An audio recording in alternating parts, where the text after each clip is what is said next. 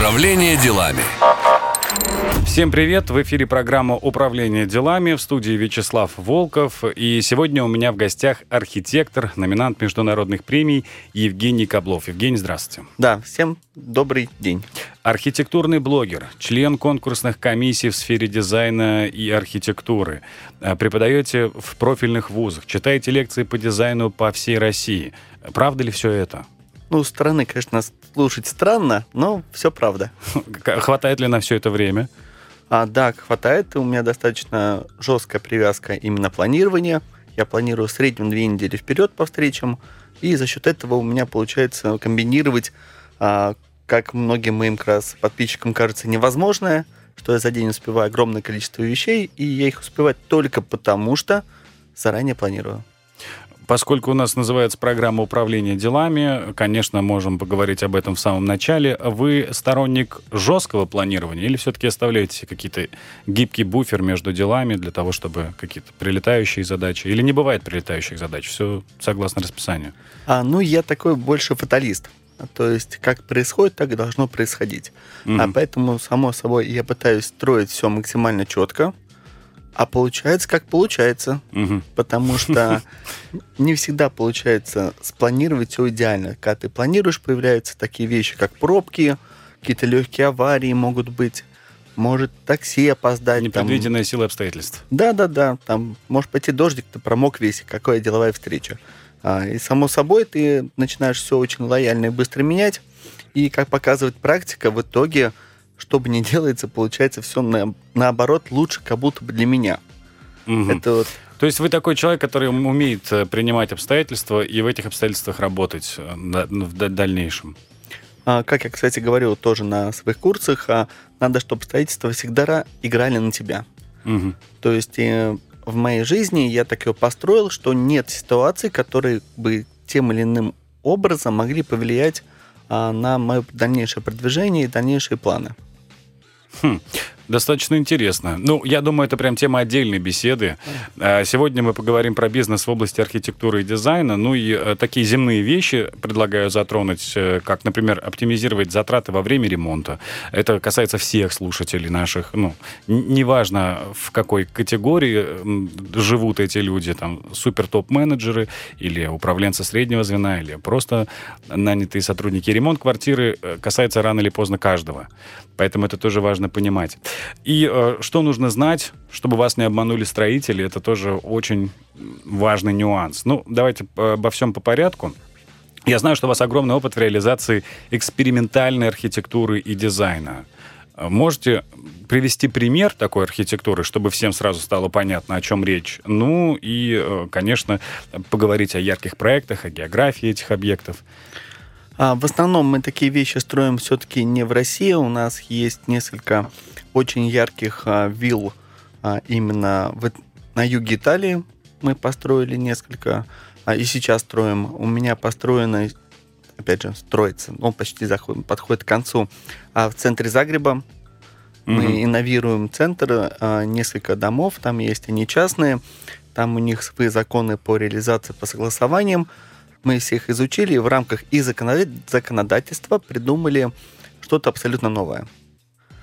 В рамках законодательства имеется в виду технические нормы да, для объектов? Там у них э, чуть сложнее. А, то есть, если рассказывать про наши нормы и их нормы, это как просто там, Земля и Марс. То есть все, что у нас есть понятие в России, к чему мы привыкли, в рамках которых мы всегда работаем, а, то там а, они не понимают, почему у нас они такие, и мы не понимаем, почему у них их нормы. Вот, например, самый простой из норм, который у них есть, который самый проще всего объяснить слушателям, это то, что у них идет э, возможность реализации здания не по метрам квадратным, а по кубическим метрам, принадлежащих клиенту в этой области. Что это значит? Угу, например, да, расшифровать. Например, стоит. у него есть э, так называемые там 4 дома по 100 метров угу. в городе. И чтобы построить один дом 400 метров, ему нужно снести эти четыре дома в разных местах города для того, чтобы получить разрешение на постройку такой же по объему здания То в другом месте. Для каждого свой объем предусмотрен. А как-то это зависит от того, чем занимается человек? Или для всех одинаковая норма объема? Абсолютно одинаково. То есть, чтобы ты построил что-то, тебе это что-то нужно снести. Угу. По объему эквивалентное. Ну, может быть, это связано с тем, что у них не такие большие площади, как в нашей стране. У нас, пожалуйста, стройте сколько угодно. И Москва, например, резиновая, она доказывает это из года в год. А у них все-таки, наверное, из-за ограничения территорий или... Ну, в истории этого закона я не вдавался, Угу. а, но вот он, мы знаем, что он такой есть, и мы в рамках его придумываем, как нам что сделать. Там у них тоже абсолютно новые законы для нас были а, по мокрым зонам, потому что у них такого вообще термина нет. У Мгм. них там а, по видовым точкам. Вот у нас есть один дом в Италии, представляете, он на рельефе, и одной из особенностей дома, он не должен быть выше, чем уровень дороги. Мгм. То есть мы привыкли, что у вас едешь по дороге, и все дома выше дороги. Ну да. Да, а там у нас все, у нас ограничения, у нас в итоге крыша Чтобы нашего не дома. перегораживал вид. Да, да, крыша Ну- нашего дома это парковка. Санкт-Петербург же изначально он строился именно таким образом, то есть ширина улицы и высота зданий были регламентированы для того, чтобы э, значимые объекты, такие как соборы, всегда можно было увидеть с любой точки города, для того, чтобы не давили высо- высокие дома на тех, кто находится на улице, ну, в как морально-этическом, как это назвать правильно, ну, не, не давлела, в общем, архитектура над э, личностью. Э, Но потом это было почему-то утрачено все в итоге. Ну, в Санкт-Петербурге там есть несколько особенный- особенностей строительства этого города. А, Одно из положительных то, что все-таки город строился одно- а, весь одновременно, центр. Мгм. И за счет этого у них получилось создать вот эту серию хорд, который как раз и выходит на видовые точки. У нас то же самое ну, пытались сделать много раз, но потом, когда Москва все больше и больше хаотично растет, то это поддерживать стало очень сложно. Потому что каждый, по-моему, раз в 20 лет собираются союзы архитекторов решать, что мы все-таки возвращаемся к концепции город- э, конгломерата городов-садов, как, например, было организовано в свое время Измайлово. Мгм. Измайлово это такой, получается, мини-город в лесу, как Мгм. бы Москва, но он окружен со всех сторон, сторон леса, кроме там а, хорды с энтузиастов шоссе. Там маленькое место, где все шоссе сливаются и выходят в Москву, в центр. А там всегда пробки, само Ну, собой. понятно, да. Вот, а, но это одна из было вариантов ре- реализации именно города-сада внутри Москвы, когда еще МКАД был двухполосным. Там как раз создали абсолютно внутреннюю инфраструктуру, которую можно было, не выезжая из этого региона, района, там целиком полностью жить, э, как бы оставаясь в Москве, но ты в таком своеобразном маленьком городе-саде. Мгм. И как раз концепция всех вот, э, а, начиная с Ле Корбюзье, французского архитектора, то, что все города должны расти, города должны расти не за счет такого масштаба, именно хаотичного прироста, а за счет организации таких маленьких городов-садов с численностью около там, 70 тысяч человек, и получается, ты город масштабируешь за счет прироста вот этих вот садов. То есть просто по, по сути совокупность этих садов рождают большой мегаполис. Да, да, да. Эта попытка делается с начала 40-х годов, по-моему, раз в 20 лет. Ну, а нет ли такого, что можно собраться всем вместе и решить, сносим все, что было, и строим по новой, как вот Париж был перестроен в свое время, центр, это же тоже исторический такой нюанс, момент, почему он выглядит так хорошо, снесли все и застроили по-новому. Или такие амбициозные масштабные планы вот в наше время уже не могут быть реализованы?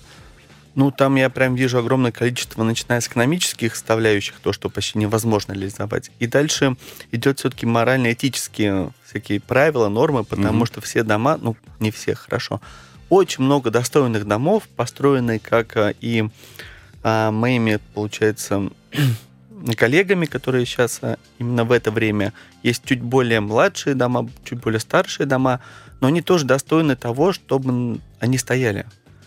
А, Это очень интересный момент есть. Все говорят про памятники архитектуры. То, Да. вот памятники архитектуры, там сейчас по новому закону все здания до, по-моему, 60-го года постройки попадают под памятники архитектуры.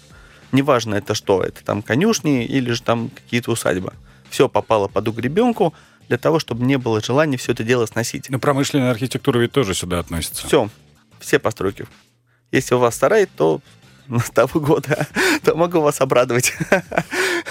Памятник. Да, памятник архитектуры, да. И а, как раз мы много говорим в нашем сообществе о том, что дайте любому хорошему построенному, хорошо построенному зданию э, отстояться 300 лет, и он тоже станет памятником архитектуры. Ну да. Другое дело, там дальше идет уже, что такое социальная ответственность архитектора и дизайнера вообще перед мировым сообществом. Надо понимать, все то, что ты делаешь, останется на очень долго. И поэтому, если у архитектора, вот нас в институтах воспитывают это э, чувство социальной ответственности перед тем, что мы делаем, и как раз нам очень важно создать что-то такое, что в ближайшие 300-400 лет не будет раздражать местных жителей. Ну вот, например, Лахта-центр в Санкт-Петербурге. Что вы скажете про этот объект? Ну, думал ли архитектор о том, что вот как раз о чем вы говорите, что это будет стоять долго, что это может нанести там ущерб какой-то моральный для жителей Питера? Насколько я знаю, во-первых, это был не отечественный архитектор, проектировал его. Наши его адаптировали. Соответственно, он не, не знает, что такое русский дух. Ну а в целом, как объект, как вы оцениваете сам Лахта-центр? Хорошо, что его перенесли подальше. Ну, это мое мнение и мнение, думаю, многих слушателей, но впечатлительный же объект. Смотришь на него и думаешь, вау. Нет, вещь, она, правда, очень впечатляет. И могу сказать то, что абсолютно правильное решение было построить его в стороне от угу. всей застройки, потому что оно не самосштабное Питеру. То есть есть архитектура, называется масштабность э, как раз застройки. Если эту штуку воткнуть даже в пригороде, там близко к Питеру, все равно будет вылазить огромным. А ты за счет того, что ее отнесли в сторонку, ты так едешь по мостику, наблюдаешь со стороны, смотришь классно. Вот, да. Очень здорово. Идеально. Управление делами. Программа управления делами в студии Вячеслав Волков. Сегодня мы беседуем о, об архитектуре, о бизнесе э, в сфере дизайна и архитектуры. В гостях номинант международных премий, архитектор Евгений Каблов. Евгений, э, мы говорили с вами про Лахта-центр, и от него давайте перейдем ну, вот, к тем объектам, которые все-таки э, в ваших рук дело. Вы упомянули, что виллы в Италии. Заказчики, понятное дело, это итальянцы. А, сначала первые заказчики были, само собой, это наши соотечественники, которые туда переехали. Угу. А потом а, они там тоже, у них свой круг общения есть, и сами те же самые хорваты, там, итальянцы, там, англичане смотрели, как мы строили, реализовывали здания там, для наших а друзей уже был, ну, ребят, с которыми мы уже работали в Москве, тоже захотели. Угу. И вот таким образом, через так называемое сарафанное радио, все это поползло дальше и получилось выйти да, на той те рынки. Ваши здания не отличались от местной архитектуры, правильно? Почему захотелось э, именно вот ваши проекты? Ой, сейчас расскажу. Это мне одна из моих любимых тем, потому что я много анализировал, как же так вышло. А потом мы э, с моим компаньоном, партнером долго обсуждали эту тему и спрашивали непосредственно наших клиентов. Говорю, а почему в итоге вы обращаетесь к нам? Угу. А, потому что ну, у нас, во-первых, это даже в каких-то мерах, э, мерках стало дороже, чем у наших коллег, тех же самых итальянцев. А то там, а, когда мы начали проводить аналитику, оказалось то, что у них а, есть так называемые локальные архитекторы, которые сидят в регионах. То есть есть регион, например, там Споделетино, угу. там самое, то, что вспомнил. И там в этом регионе, например, всего две архитектурные команды. В регионе, которые имеют э, лицензию проектирования в этом регионе. Mm, то есть других просто туда не допускают? Просто их, других там, да, просто нету. А, и поэтому эти там две компании, они по факту конкурируют только между собой.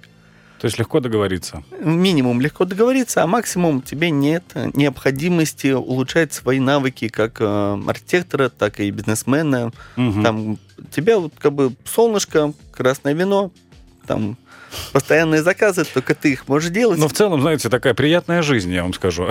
Почему бы нет? Да-да-да. И поэтому они, их архитектура, э, кстати, вот то же самое, морально немножко отстает. А, и к тому же у них в основной пул клиентов их это а, люди обычно среднего достатка, угу. а когда люди появляются высокого достатка, им то... нечего предложить. Да, да, они даже представления не имеют, как они живут. Поэтому, когда вот мы разбирали дома в Хорватии, то, что мы сейчас вот закончили, а, то там м, были такие вещи, которые даже нашему среднему классу кажутся странной. Там, например, спальные комнаты, грубо говоря, там площадью там 6,5 метров. которой помещается только кровать, вот чуть-чуть два коридорчика, там даже если телевизор повесишь, ты уже не пройдешь между стеной как бы и кроватью. И хорваты говорят, это нормально, как, как у всех. М, То есть и У наши... них просто нет опыта жизни другой, э, нежели вот такие небольшие. Ну, в целом и Черногория, и Хорватия, у них э, в целом архитектура же такая достаточно простая. То есть у них простые дома, небольшие квартиры. Я как-то вот озадачивался просто вопросом приобретения недвижимости в Черногории.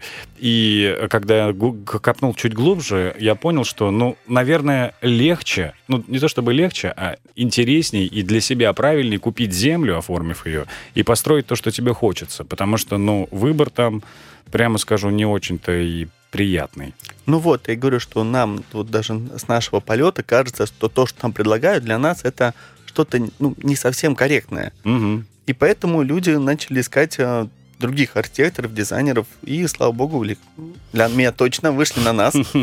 Вот. А в то же время, а, по последним нашим исследованиям, у нас а, в Москве а, больше 7 тысяч архитекторов и дизайнеров. В одной городе.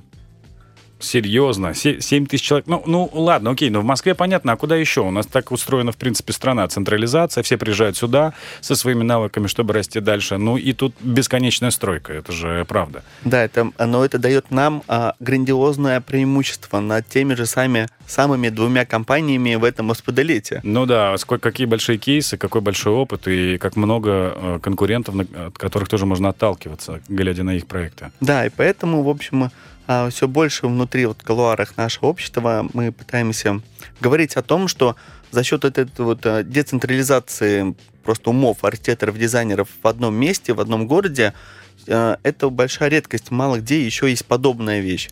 И большая сложность сейчас всех а, дизайнеров, архитекторов, то, что они все разрознены. У нас в институте, опять же, учат тому, что вот ты эгоцентрист, ты самый лучший, и тебе нужно показать соседу соседней парты то, что у тебя там лучше, чем, а, чем он. И так люди э, долгое время воспитывались. У нас даже была такая крылатая фраза, которая а, в свое время один сказал, очень известный архитектор, он сказал такую фразу, то, что чужой успех как личное оскорбление. Ну вот я, наверное, по- поставлю просто плюсик под этим высказыванием. Согласен, да. Ну или э, как же хорошо, когда кому-то плохо. Есть еще вот похожее сюда выражение. Ну, может быть. Но в то же время я вот э, лично я говорю о том, что, ребята, посмотрите, нас здесь 7 тысяч. Представляете, что будет, если мы всей этой мощностью перестанем внутри себя что-то там придумывать, там как-то друг друга пытаться обойти, там демпинговать и так далее, а мы возьмем сейчас всеми этими 7 тысяч, и мы выйдем на европейские, американские, там, китайские рынки. Создадим сообщество архитекторов России. И, но вот существует же такое сообщество. А все сообщества на этот момент, которые существуют, у них другая задача. У них нету задачи толкать архитектуру вообще в мировую вперед для А, того, есть чтобы... задача набрать заказы и хорошо обеспечить себя. Ну да, стандартная. Ну, там есть много всяких коммерческих там э, вещей, за чем, чего они живут, но у них нету как раз задачи про- вот, двигать архитектуру и дизайн вперед. У них задача там как-то заработать, там какую-то там сделать видимость работы, там свести поставщиков с архитекторами, чтобы там те и другие там покупали друг у Ну, друга. то есть больше подрядчик, нежели художник. Да, да, да. Ну, а возвращаясь к институту, вы говорите, что вас так учили, что нужно быть номером один, но э, я это, кстати, вижу, вот заходя к вам в Инстаграм, у вас прям в профиле написано «Самый дорогой архитектурный дизайнер». Ну, то есть получается, что вы хорошим учеником являетесь э, и- и своего вуза. И вот давайте поговорим о том, как выдерживать конкуренцию все-таки вот среди этих 7 тысяч и э, сделать хороший бизнес в этой профессии. 7 тысяч человек, вы говорите, они хотят все заработать, хотят э, ну, каким-то образом реализовать себя. Как вам удается выдерживать вот это все? А, ну, это, во-первых, это был достаточно длинный путь. Это не то, что ты закончил институт и сразу как бы Ну да. а, стал определенным там человеком. Какой первый у вас был э, заказ вот после института? Что первое вы спроектировали? Ну, во-первых, не после, а во время. А, во время учебы. Детский сад какой-нибудь? Нет, нет, на самом деле вы прям можете, скорее всего, все знают это здание. А Я участвовал в автор- авторском коллективе около военторга павильон «Авалон». Мгм. Такой раньше там был Rolls-Royce стеклянненький, черный. Сейчас его переделали в классику. Это я сделал халтуркой, когда учился в институте. Хм. А, Хорошая халтурка до сих пор стоит. Да-да, до этого у меня еще одно здание есть на набережной. Это я еще учился в колледже. Это была у нас э, летняя практика производственная, и тогда меня пригласили в одну компанию, которая сейчас уже в России нет, она переехала в Европу, а, и они проектировали тоже здание, и на набережной тоже есть здание внутри авторского коллектива, где есть моя фамилия. Ну, там я был просто подмастерье, я делал 3D-шечки, там какие там этажи чертил, там, что можно было за это начертить, там тоже вот есть а, мои первые, получается, фамилия моя, когда указано, что я автор здания. Это приятно. Ну, а дальше пошел большой путь, большие заказы. Там дальше пошел путь определенный, знаете, как в одном из комиков а, мне очень понравилось, как рассказывал про свой путь. Вот сначала у меня ничего не было, потом чуть-чуть, потом еще больше, потом еще больше, потом новые джинсы. Вот. Да, это хорошая шутка. Вот, путь у меня был приблизительно такой же. А, где-то я делал в рамках мастерской интерьеры квартиры реализовывал, реализовывал небольшие частные дома. Угу. И как-то э, так все долго, долго, правда, так э, лет, наверное, семь так двигался, потом понял, что-то, наверное, в этой жизни я делаю не так. Потому что есть такой момент, что когда ты делаешь одни и те же действия, очень странно ждать нового результата. Ну да. Вот, и тогда я начал э, все-таки пытаться понять, э, а что с этими своими навыками делать, как их улучшать, и к чему нужно прийти для того, чтобы продвинуться дальше. Угу. И тогда я начал уже заниматься, э, ну, само собой, как все мои коллеги, вот сейчас, если они среди слушателей есть, могут поднять ручку, то, что э, я работал 24 на 7. Я прям целиком погрузился в работу, и все, что делал, это работал, работал, работал, работал, работал. Отдаленно где-то. Да, да, да. Оказывается, оказывается, это не бизнес. Нет. Вот. И тогда я начал уже э, изучать вообще, что такое бизнес, как его строится. То есть э, у нас в нашем институте нету ничего не рассказывается про то, как развивать э, мастерскую, как развивать э, свою студию, как увеличивать количество заказов, как угу. увеличивать контролимы, кон- контролить над заказами, а как вообще, если нас обучили делать классную архитектуру, то в итоге как ее вообще донести клиенту, угу. что клиент тебе купил. Там каждый из нас из института выходит таким как бы непризнанным гением. Mm. Опять же... Хороший специалист, э, который плохо о себе рассказывает. Да, это я каждый раз тоже вот, э, шучу о том, как узнать, что ты непризнанный гений. Ты а... гений, и ты не признан. Ну да, все в точку. Вот, и как раз я в этот момент э, как раз это уже было, кстати говоря, 4 года назад, я сейчас помню, а, начал вести блог в Инстаграме. Сейчас там почти 100 тысяч. Да, это сейчас мы опять э, кое-что меняем, скоро будет значительно больше. Это все настоящие подписчики. Это прям отдельно, прям галочка, чем я горжусь. Вот, э, мы, я начал вести блог. После того, как начал вести блог, я начал а, учиться вообще заново разговаривать с людьми. Угу, начал... Это важно, да. Многие сталкиваются с этой проблемой, когда решают рассказать о себе в соцсетях. Ну, это, да, минимум. И, кстати говоря, у меня... Я же не знал, как правильно учиться. Как это старый анекдот. Чучка, Чукча не читатель, Чукча писатель. И я сразу э, придумал даже несколько своих методик, которые работали, когда я стал первое время хотя бы даже смотреть сам на себя в камеру, потому что раньше когда что-то заснял, думал, ой, да ладно, кому-то показывает, а маме покажу, скину. Угу, вот. Архив. Да-да-да, в архив, да. А сейчас у меня уже достаточно яркий Инстаграм, и я хорошо выступаю.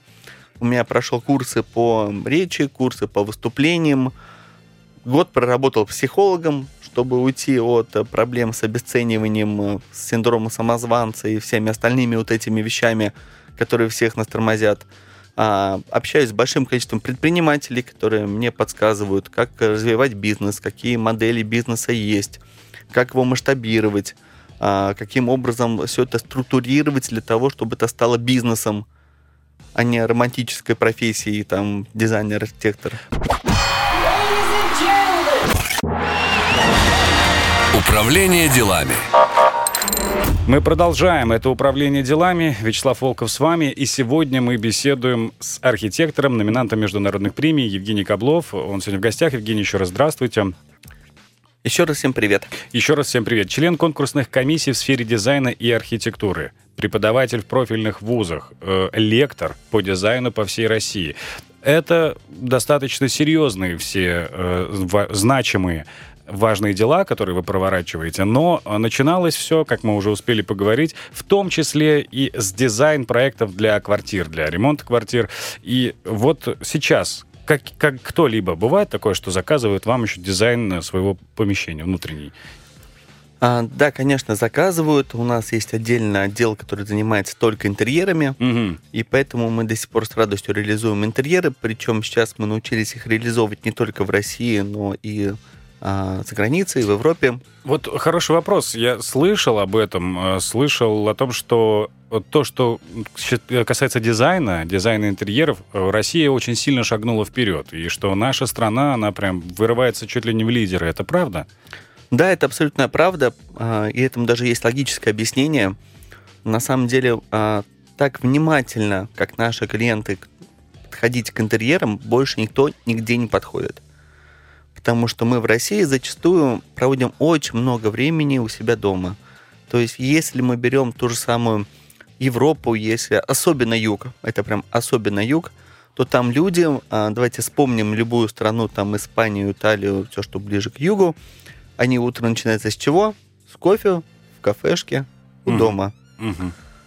Они, соответственно, там просто только ночуют, какие-то делают э, бытовые дела и дальше растворяются из этого пространства, обитают в других местах. Да, и те люди, которые наши слушатели, которые бывали а, за границей и снимали жилье по, ну, не гостиница, а именно жилье Мгм. у местных жителей, они обратят внимание на то, что у них там, например, очень мало розеток.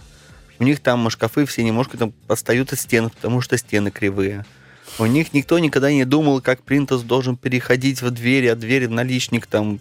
Никто об этом там не думает.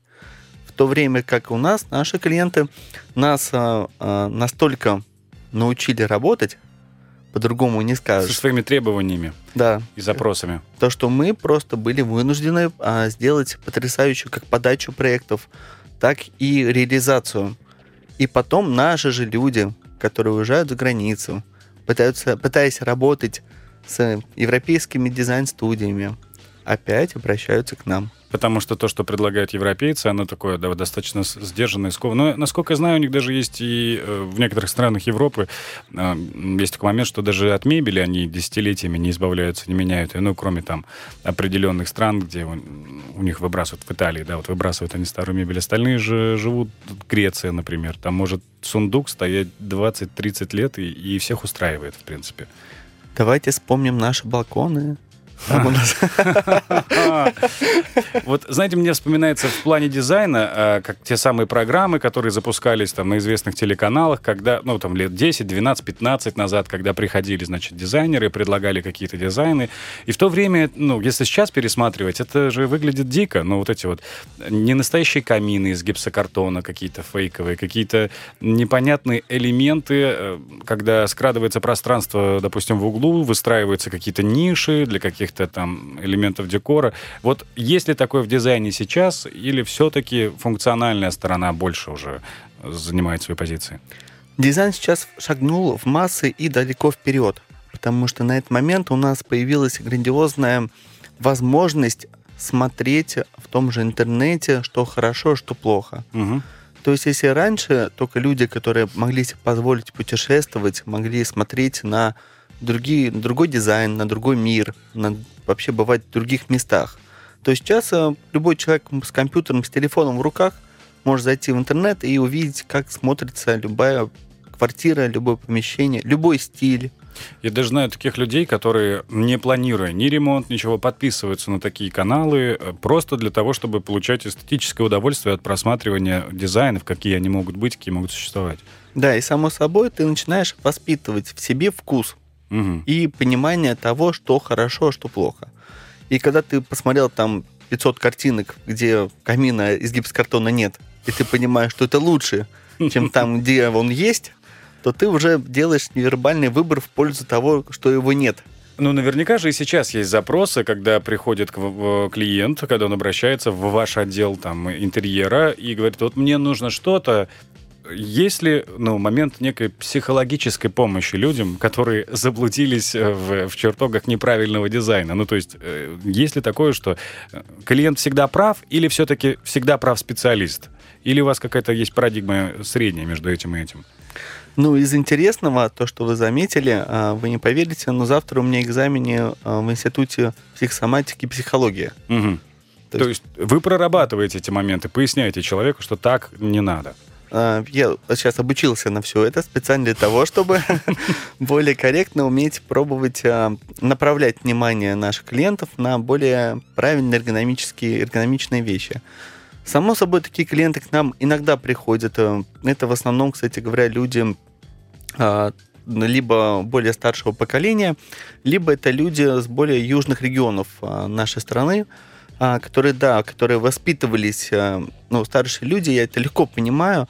Представляете, как вы всю полжизни воспитывались на кино, там, про Джеймс Бонда, там, про там какие-нибудь Пуаро и так далее. И тут вы... Хотят стиль ампир себе да, и тут вот вы, э, у вас появилась возможность построить свой настоящий дом, угу. а вы всю жизнь там мечтали о доме, как там из какого-то там Джеймс Бонда. Дубовый кабинет, вот эта перетяжка вся кожаная, с мебели, вот что такое софа, возможно. Да, да, то именно таких людей переубедить невозможно. Угу. Можно просто сделать максимально лаконично, все его желания упаковать в определенные изделия и сделать, попробовать максимально лаконичные, чтобы это понравилось бы и ему, и вам, как авторам. Максимально лаконично, это то есть оставить примерную концепцию, да, но заменить материалы, например, а, поменять окна освещения, что-то вот там есть э, прям достаточно много приемов создания подобных интерьеров, начиная с того, что мы часть вещей, которые артефакты, берем, например, в какую-нибудь там рамочку и делаем, как будто это экспозиция, а все оставляя абсолютно современное.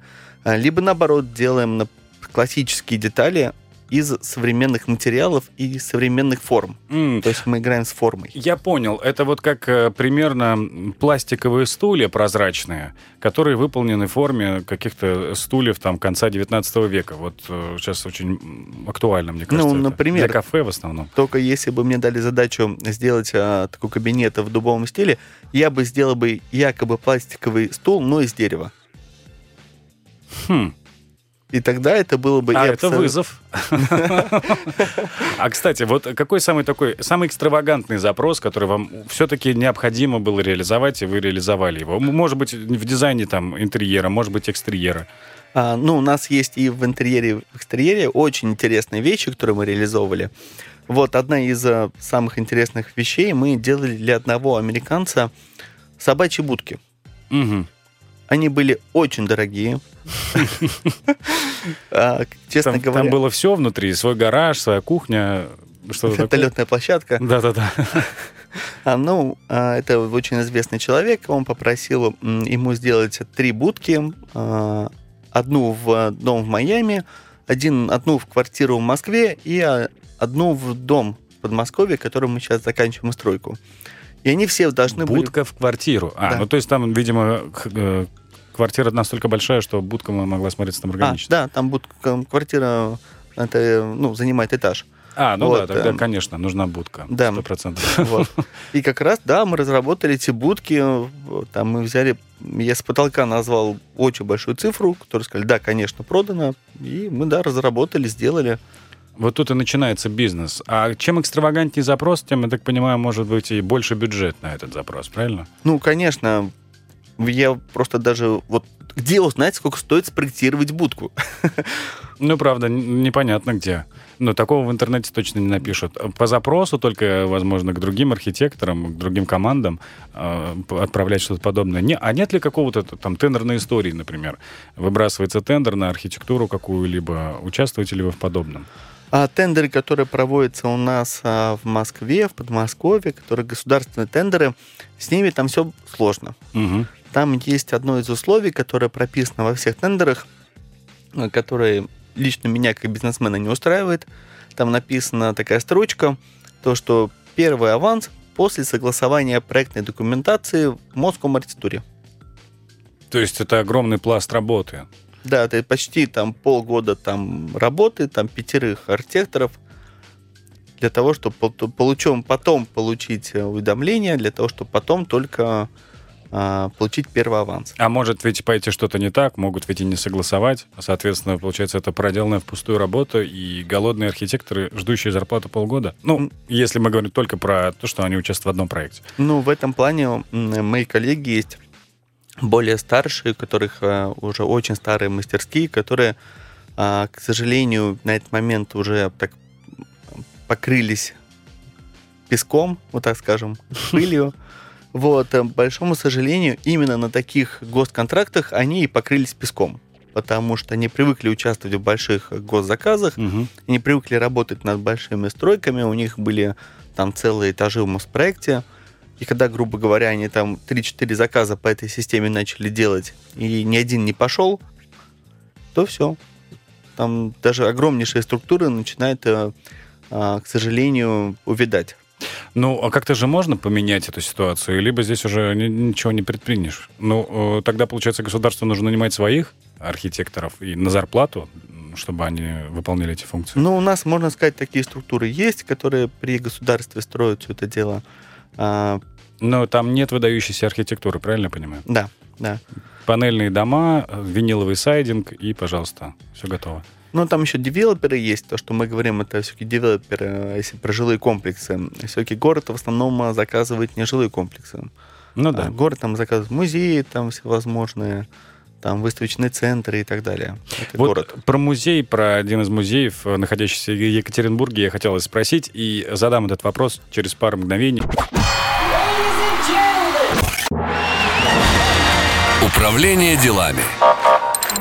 Управление делами, студия Вячеслав Волков. Мы продолжаем нашу беседу с архитектором, номинантом международных премий, э, большим специалистом. 130 реализованных объектов по всему миру. Объекты абсолютно разные, разные по направленности и значимости. Евгений Каблов э, у нас в гостях. Евгений, э, мы остановились на том, что поговорим про ту архитектуру, которая сейчас существует в России, и о госзаказах мы говорили, про музеи и все остальное. Так вот, Екатеринбургский музей конечно, это Ельцин-центр. Я слышал о том, что с точки зрения музейного дела и архитектуры это отличный проект. Можете как-то прокомментировать? А, да, я знаю как авторов проекта, так и знаком с самим проектом. А ребята молодцы, сделали достаточно узнаваемую вещь, современную. Там мне не хочется говорить «но». Ну почему бы, почему бы не сказать «но»? Ну вот с точки зрения музейного дела, то есть там же есть определенные требования к формату помещения, определенные требования к тому, как оно будет оснащено технически э, для сохранения объектов, э, там, картин и прочих э, артефактов, которые хранятся в музее. Вот насколько архитектор должен понимать э, устройство помещения и его функционала. Это на все, на все наверное, 300%, чтобы создавать что-то подходящее. Там даже зачастую не на 300, а зачастую там на 1000, потому что зачастую архитектор предлагает угу. те решения, которые до сих пор не были придуманы при реализации той или другой функции. То есть такое мы часто делаем, когда мы предлагаем сами нашим клиентам те вещи, которые до сих пор еще не были придуманы.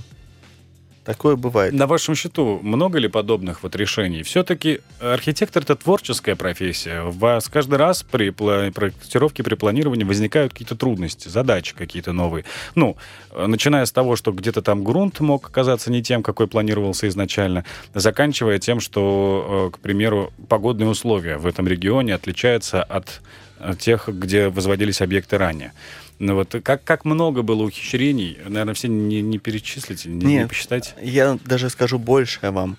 А, знаете, это как кинематограф до 91 -го года. То, что снималось, когда все было закрыто, запрещено, цензура.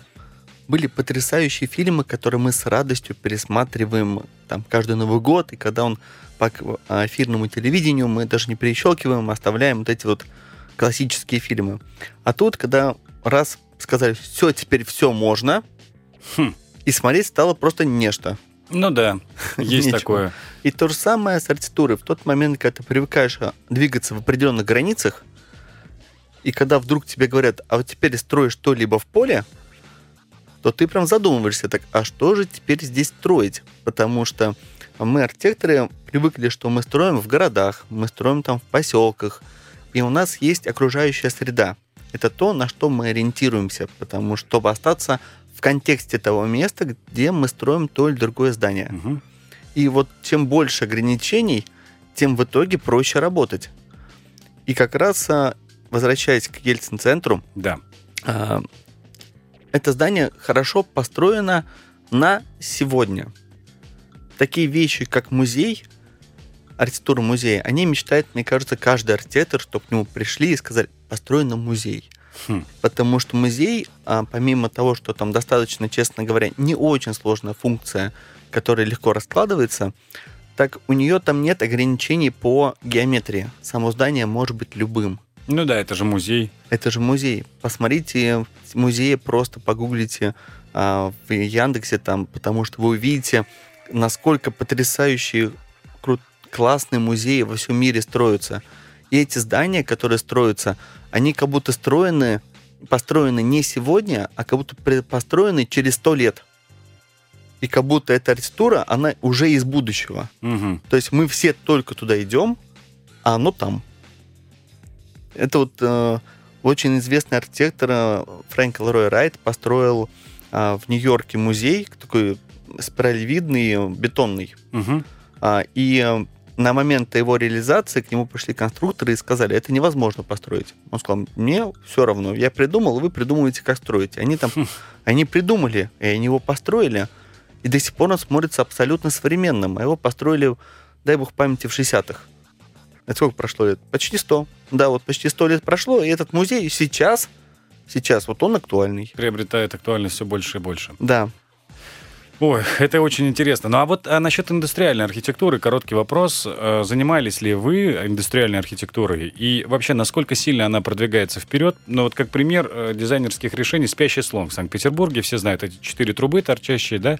Индустриальная архитектура конца 19 века. Там были ну, какие-то нетехнологические нюансы, вот эти трубы сами кирпичами выложены, которые в то же время давали дизайн.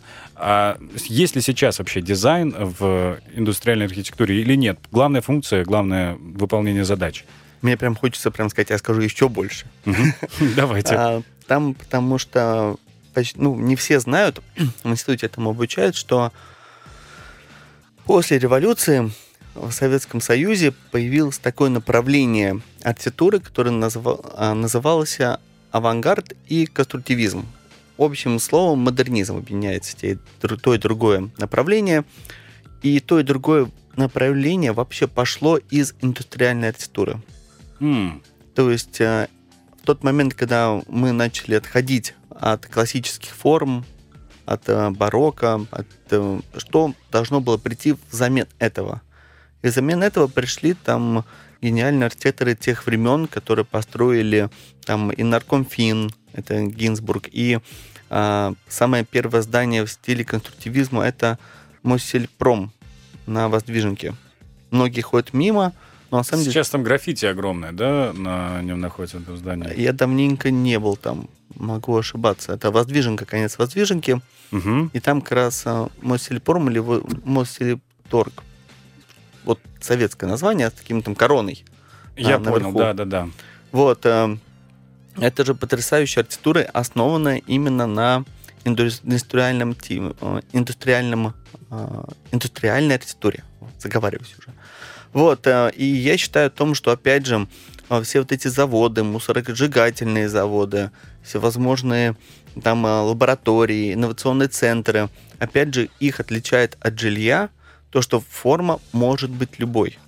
И Мгм. поэтому я считаю, что для архитектора, опять же, возможность работы над одним из этих проектов это потрясающая работа на будущее. Ну, давайте посмотрим на инновационный центр э, Сколково, который, ну, по сути, я, я не знаю, с точки зрения архитектуры, я вообще не архитектор, понятное дело, но со стороны и он не отличается от э, торгового центра какого-нибудь, знаете, построенного за городом, куда ты едешь там э, покупать продукты на целую неделю. Я ошибаюсь, почему такой был выбран дизайн? Единственное, там есть зал Казан, да, вот внутри устроен как-то что-то интересное, но снаружи это же просто, ну, прямоугольник из стекла. Ну, то, что про прямоугольник стекла, про Сколково, на самом деле написана целая книжка. Я прям, когда ее смотрел и читал, поражался, как можно много написать про прямоугольник. Да, да. Вот. а, а, к большому сожалению, Я тоже эмоционально не понимаю, почему выбрана была именно эта форма. Но вполне возможно, мы просто пока еще не прожили 100 лет. не 100 доросли. лет, да, чтобы это понять. Хорошо, ладно, я, я вас слышал. А, Ну, давайте немножко мотивационных таких э, вопросов. Вот э, как не бояться экспериментировать и менять зону комфорта в вашей профессии? Это же достаточно непросто, я так понимаю. Ну, прийти и предложить что-то сверхоригинальное заказчику. Это страшно. Страшно. Это страшно. Поэтому мы делаем а, на каждый из запросов два проекта. М, Свой, который хочется, и тот, который просят. Да, свой. Это, кстати, вот лайфхак для молодых дизайнеров, архитекторов здесь. А, то, что мы всегда делаем два проекта. Один, который хотим мы, и второй, Хм. который э, нас просит клиент. И клиенту показываем два варианта. И могу сказать, что уже спустя вот там столько лет подобной практики у нас стали чаще выбирать наш вариант. Может быть, просто как-то э, с большим теплом о нем рассказываете. Да, вот можем сделать по вашему заказу. А еще мы хотим представить вам. Вы меняетесь в интонации. Включается музыка, да? Да, да, да, приглушается свет, зажигаются свечи. Лучший проект вашей мечты. А, нет, мы так не делаем, но идея классная. Да, пожалуйста, можете пользоваться. А как не выгорать? Вот как архитектору не выгорать и где найти вдохновение? Ну, к примеру, вы перепробовали разные проекты, все, не, не идет ничего нового. Сейчас будет спич на пару минут, поэтому сейчас это касается просто абсолютно всех профессий. Система выгорания касается всех нас, к большому сожалению. Да. И на самом деле у нее есть определенная система, как из нее выйти. Потому что что такое выгорание? Выгорание тот момент, когда, опять же, мы это затрагивали, одни и те же действия рождают одни и те же результаты. Да, вот вы говорили, вы решили изменить свою ситуацию, стали бизнесменом и пришли к большому успеху. Ну, по факту, что я сделал? Я изменил свои действия. Вот и все. А, и поэтому есть такие своеобразные а, четыре стадии становления специалистом. Это вот так можно сказать. А первая стадия – это ты новичок. Это когда ты с радостью занимаешься тем, что тебя вдохновляет. Ты готов работать бесплатно, лишь бы тебе дали воспользоваться тем, что ты начинаешь понимать и развиваться. Энтузиазм и желание обучаться. Да, да, это называется стадия новичок. В этот Мгм. момент выгорания не может быть, потому что тебе просто вдохновляет все то, что ты делаешь. Все драйвит. Да, все драйвит. Второй специалист, когда у тебя уже появилась определенная наработка, когда у тебя уже пришли первые твои там клиенты, неважно, в какой ты сфере работаешь, у тебя появились определенные уже навыки, у тебя тебя за это платят деньги уже, Мгм. и ты как бы уже знаешь, сколько ты стоишь. Это вот такой специалист. И на этой стадии, к большому сожалению, очень много людей как раз и зависают. Они зависают, появляется так называемый стеклянный потолок, потому что они делают одни и те же действия, которые приводят к, к определенным, грубо говоря, достатку. И это просто превращается в такой цикл. Изо дня в день такой ты делаешь одно и то же. Мгм.